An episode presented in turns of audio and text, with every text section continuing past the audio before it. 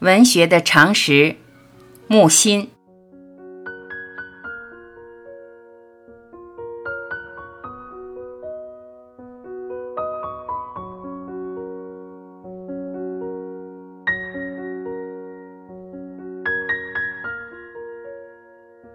张爱玲的英文程度颇高，而写作方法上并不受西方影响，而对中国美学的怀古也只怀到清朝。可谓隔夜翻新，穿了宽摆大袖的绣袄走上霞飞路来，就算奇装异服惊世骇俗，这也太容易了。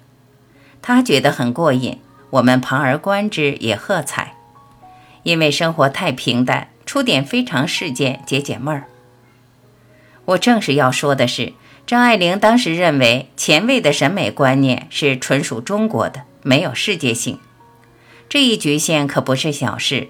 后来，他人到了美国，用英文写作，把自己的中文译成英文，把《海上花》译成英文本，都得不到青睐。这就证明他太中国了，太三十年代了。一个文学家完全脱离现实是不智的，在艺术上脱离现实不是目的，而是手段，是艺术家故意脱离现实，假装脱离现实。一句话，艺术家之脱离现实是反讽，而非决绝。同时，小说不是青铜器，越是中国的小说，不就是越受世界赏识？美术是直观的，文学可不是直观的。一个外国朋友好有耐性，读英文版《红楼梦》，已过期半了，问他的中国朋友：“那么贾宝玉到底是男的呢，还是女的呢？”以张爱玲的冰雪聪明，她应该估量到自己的作品是打动不了美国人的心的。她太土了，太中国了，太三十年代了。粉类的溃败，可能他自己也不相信能精美害欧。她没有世界观念，她是写给中国人、上海人看的。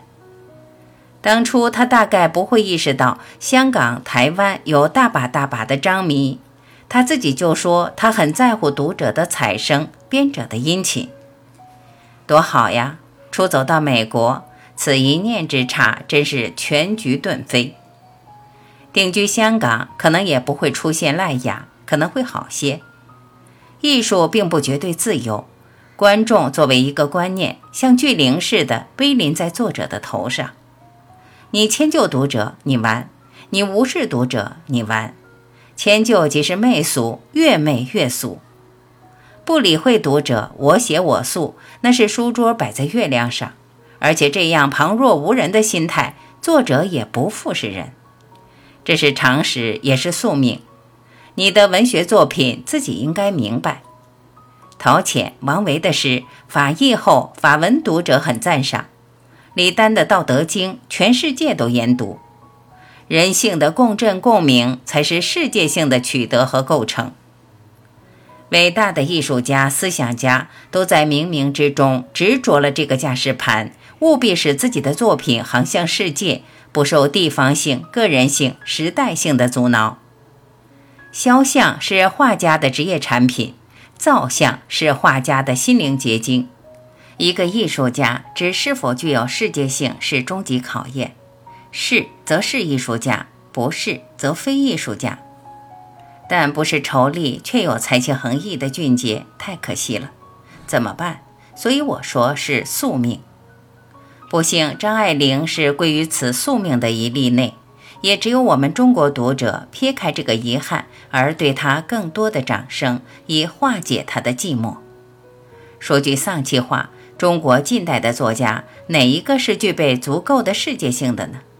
好像是天命而非人事，亦当哀今而勿喜。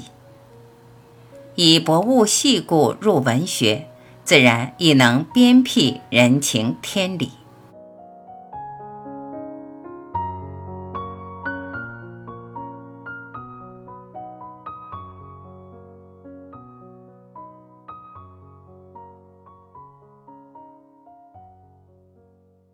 感谢聆听。